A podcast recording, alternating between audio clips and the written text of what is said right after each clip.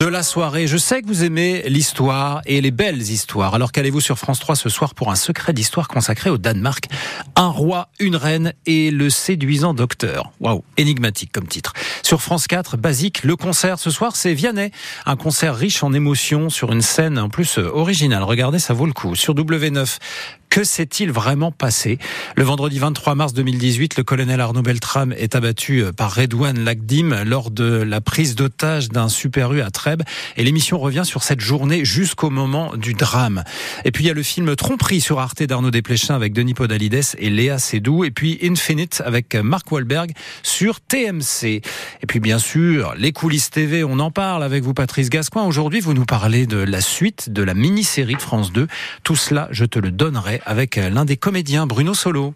Si vous avez manqué les deux premiers épisodes mercredi dernier de la mini-série de France 2, je vais vous remettre dans le droit chemin et j'espère vous donner envie de regarder la suite ce soir. Cette série s'appelle Tout cela, je te le donnerai.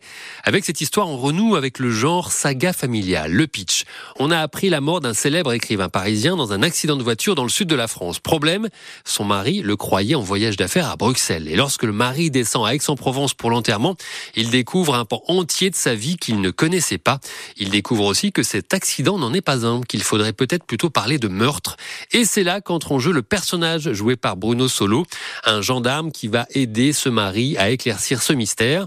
Dites-moi Bruno Solo, euh, c'est plaisant de jouer un gendarme, je vous cite, hein, un peu con, homophobe, qui a des problèmes avec sa femme et son ado, mais qui a un putain de flair. Oui, oui, je pense pas que ça suffise à l'excuser d'être aussi euh, bas du front au début du film, en tout cas. Évidemment, je vais pas tout révéler, mais pour ceux qui m'aiment bien et qui me suivent, j'ai accepté ce rôle parce que justement, ce bloc monolithique de brutalité, de côté un peu frustre et tout comme ça, en fait, c'est un homme euh, blessé qui va se révéler au fur et à mesure de l'enquête. Et effectivement, tout ce côté un peu euh, premier degré va se fissurer au contact de l'homme avec qui j'enquête, joué par David Kamenos. Et c'est ma chance. Il est plus ma chance que je ne suis la sienne. Ça fait quoi de passer du rôle de jeune premier au rôle de bah, maintenant tu vas jouer un retraité? Non, non, j'ai jamais joué des jeunes premiers déjà. J'ai joué euh, des jeunes parce que je l'ai été. J'ai joué euh, les bons copains. J'ai joué quelques fois des personnages séducteurs et plus rarement. Non, non, je, je, ça me fait rien du tout. Moi, je, je joue en fonction de, de, mon âge aussi. Quoi. Je suis un homme de mon temps dans tous les sens du terme. Maintenant, je suis un homme de 60 ans à qui, euh, évidemment, on va proposer des rôles plus mûrs. Donc, ça me fait rien du tout. Moi, je suis tellement heureux d'exercer ce métier avec